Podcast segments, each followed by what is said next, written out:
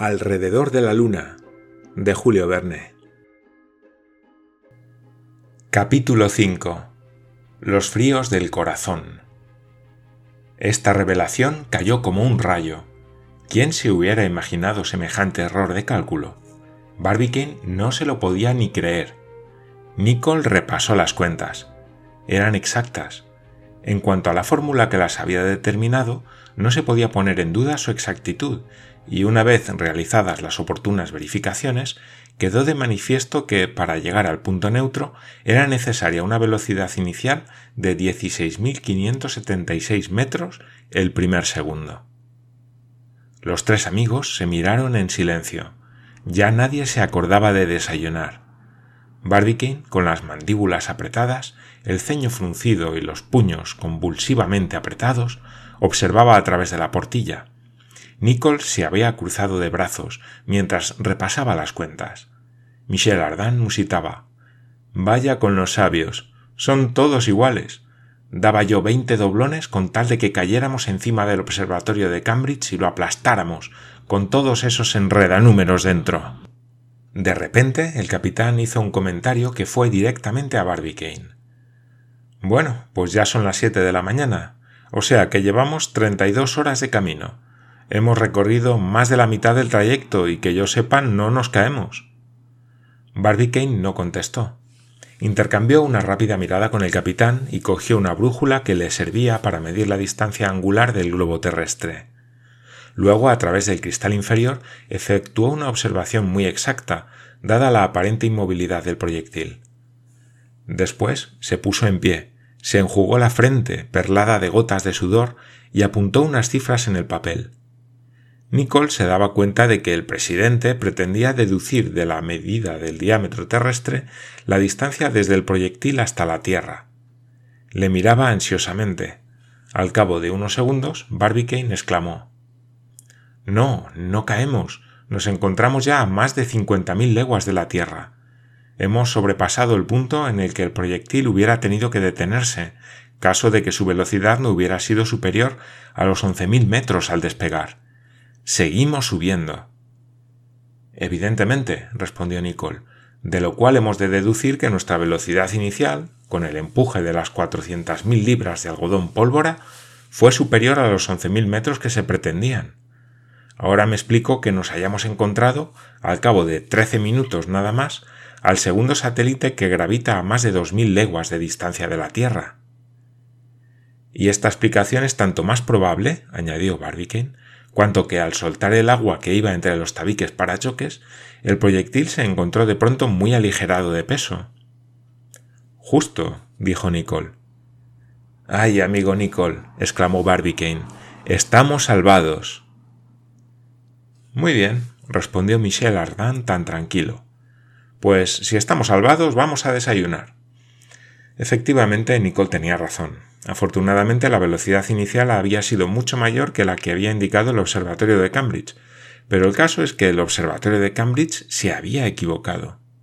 Los viajeros, ya recuperados de aquella falsa alarma, se sentaron a la mesa y desayunaron muy alegremente. Y si bien es cierto que comieron mucho, aún hablaron mucho más.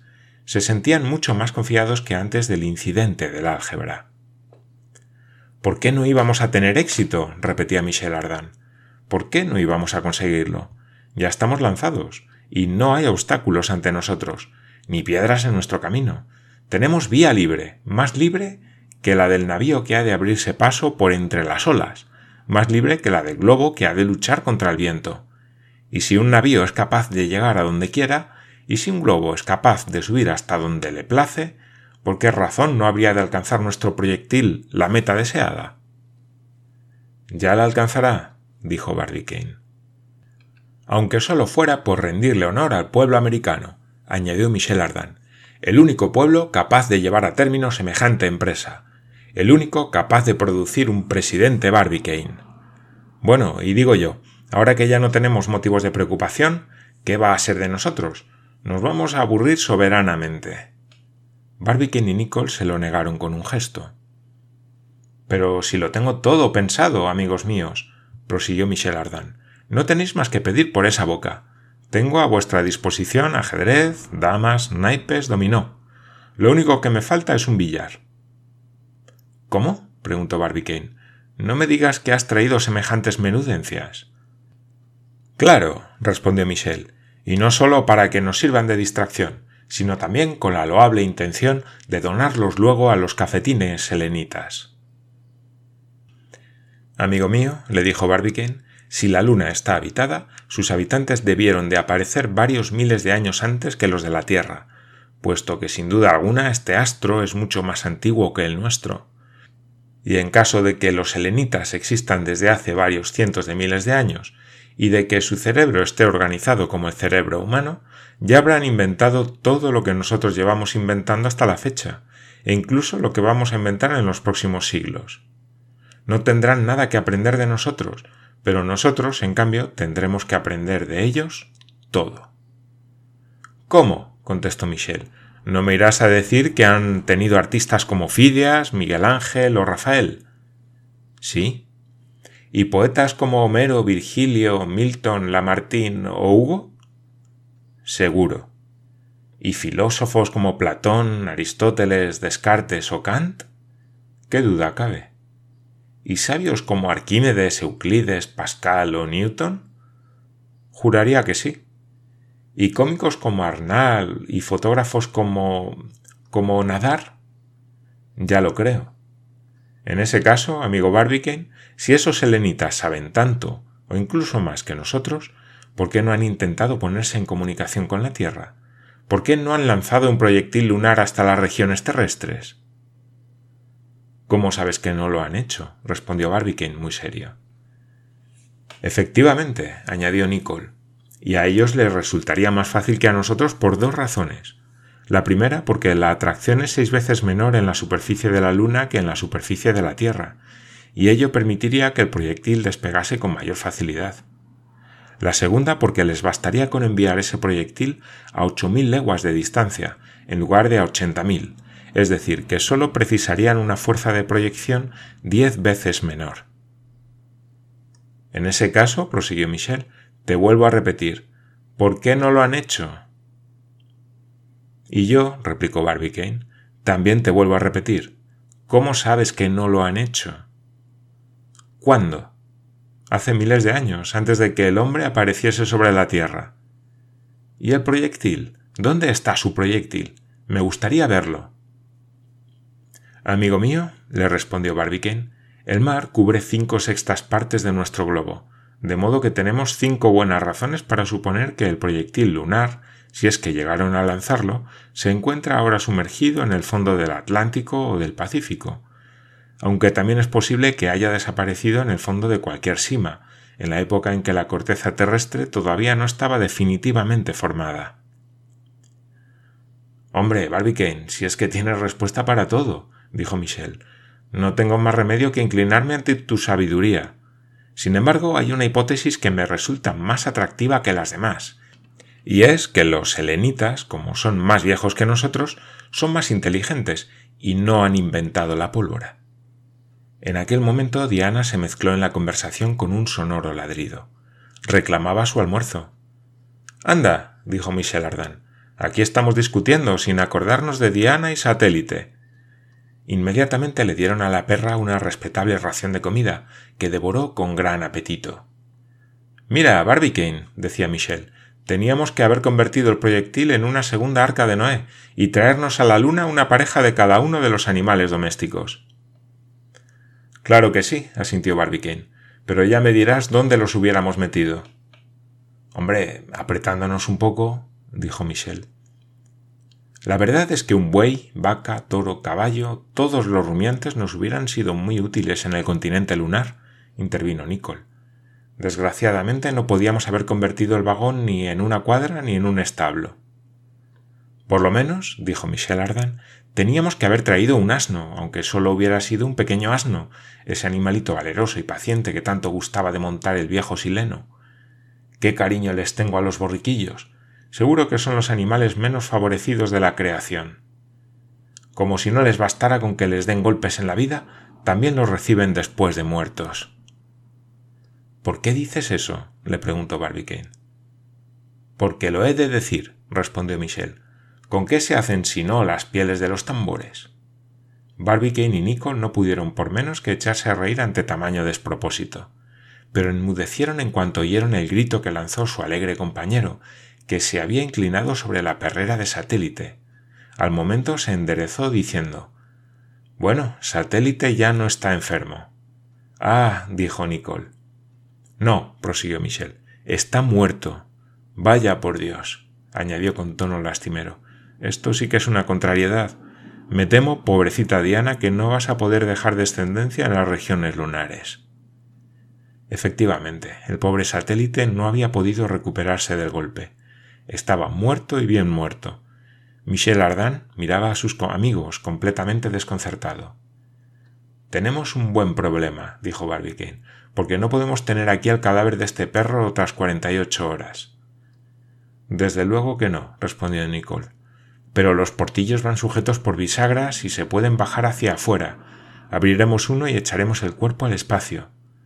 El presidente se quedó unos momentos pensativo y luego dijo Sí, eso es lo que tenemos que hacer, pero tomando todo género de precauciones. ¿Por qué? preguntó Michel. Por dos razones que enseguida comprenderás, le respondió Barbicane. La primera se refiere al aire que llevamos dentro del proyectil y del que hay que procurar perder la menor cantidad posible. Pero si el aire lo reponemos. Solo en parte. No reponemos más que el oxígeno, querido Michel. Y a propósito, tenemos que procurar que el aparato no nos proporcione una cantidad excesiva de oxígeno, pues ello nos ocasionaría graves trastornos fisiológicos. Pero aunque repongamos el oxígeno, no reponemos el nitrógeno, ese vehículo que los pulmones no absorben y que ha de conservarse intacto, y desde luego el nitrógeno se escaparía rápidamente en cuanto abriéramos los portillos. Hombre, si solo sería un momento, lo suficiente para tirar al pobre satélite, dijo Michel. De acuerdo, pero hagámoslo a toda velocidad. ¿Y la segunda razón? preguntó Michel. La segunda razón es que tenemos que evitar que el frío exterior, que es grandísimo, penetre en el proyectil, porque correríamos el riesgo de morir congelados. Pero si el Sol... El Sol calienta nuestro proyectil, que absorbe sus rayos, pero no calienta el vacío en el que flotamos en este momento. Donde no existe aire, no hay tampoco ni calor, ni luz difusa, y lo mismo que lo vemos todo negro, también hace frío donde los rayos del sol no llegan directamente. Esta temperatura no es otra que la que produce la radiación de las estrellas, o sea, la misma que tendría el globo terrestre si un día se apagase el sol. Cosa que no es de temer, respondió Nicole. ¿Quién sabe? dijo Michel Ardan. Y además, aun suponiendo que el sol no llegara a apagarse, también podría suceder que la Tierra se alejase de él. ¿No os parece? Vaya, dijo Barbicane, ya está Michel con sus ideas. Oye, prosiguió Michel, ¿acaso no se sabe que la Tierra atravesó la cola de un cometa en 1861? Pues supongamos un cometa cuya atracción fuera superior a la atracción solar. La órbita terrestre se desviaría hacia el astro errante y la Tierra, convertida en satélite suyo, se vería arrastrada a tal distancia que los rayos del Sol no ejercerían ninguna influencia sobre su superficie. Efectivamente, podría darse semejante caso, respondió Barbicane, pero las consecuencias de un desplazamiento de ese tipo tal vez no serían tan temibles como tú te imaginas. ¿Por qué? porque el frío y el calor seguirían equilibrándose en nuestro globo.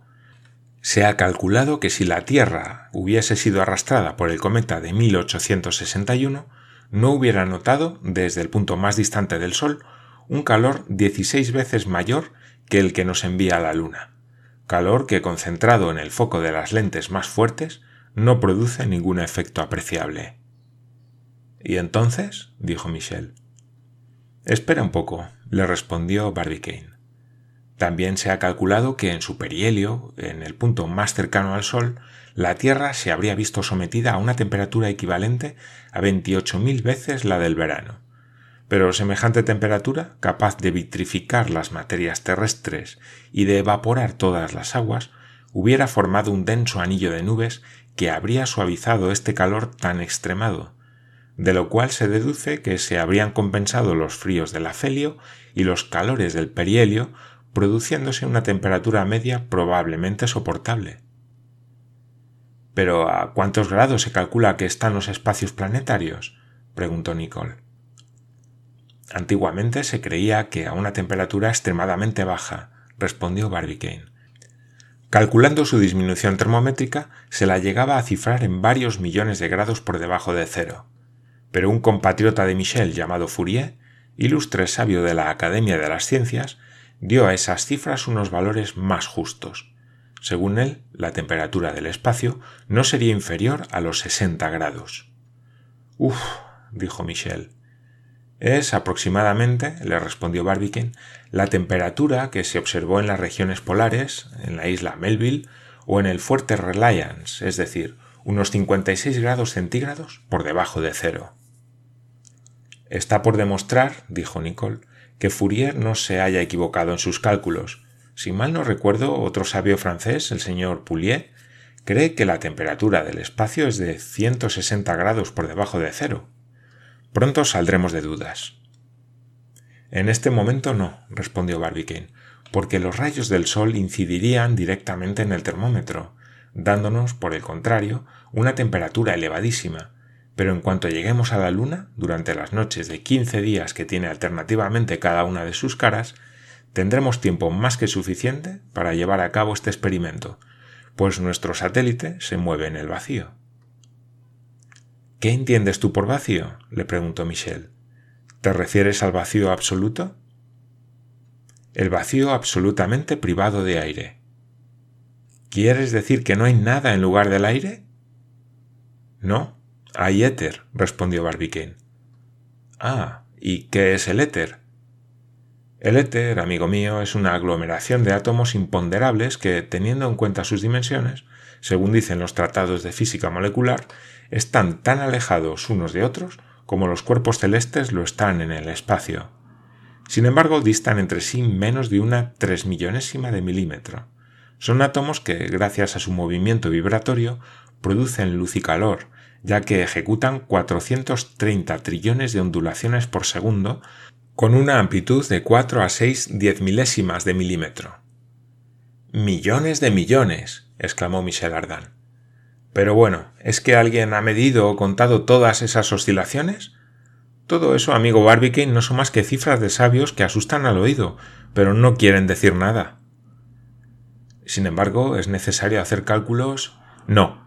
Es preferible comparar. Un trillón no significa nada, pero un objeto de comparación sí.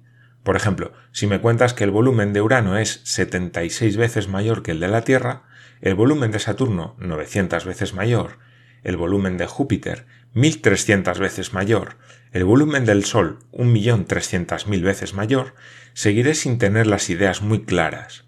Por eso prefiero, y con mucho, las antiguas comparaciones del double Lijois, que dicen simplemente el Sol es una calabaza de dos pies de diámetro, Júpiter una naranja, Saturno una manzanita, Neptuno una guinda, Urano una cereza gorda, la Tierra un guisante, Venus un guisante pequeñito, Marte la cabeza de un alfiler, Mercurio un granito de mostaza. Y Juno, Ceres, Vesta y Palas no son más que unos granitos de arena.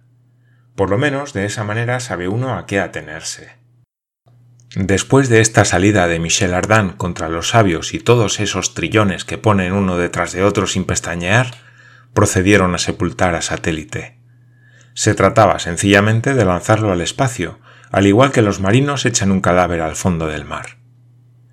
Pero siguiendo las recomendaciones del presidente Barbicane, tuvieron que actuar con gran celeridad, procurando que se perdiera la menor cantidad posible de aquel aire que, debido a su elasticidad, se hubiera difundido rápidamente por el vacío. Destornillaron con sumo cuidado los pernos de la portilla de la derecha, cuya abertura medía aproximadamente 30 centímetros, en tanto que Michel, muy contrito, se disponía a lanzar a su perro al espacio. El cristal, que se movía mediante una potente palanca capaz de vencer la presión del aire interior sobre las paredes del proyectil, giró rápidamente sobre las bisagras y satélite fue lanzado al exterior. apenas sí se escaparon algunas moléculas de aire y la operación se llevó a cabo con semejante éxito que posteriormente Barbicane no dudó en desembarazarse de este modo de los residuos inútiles que le sobraban en el vagón.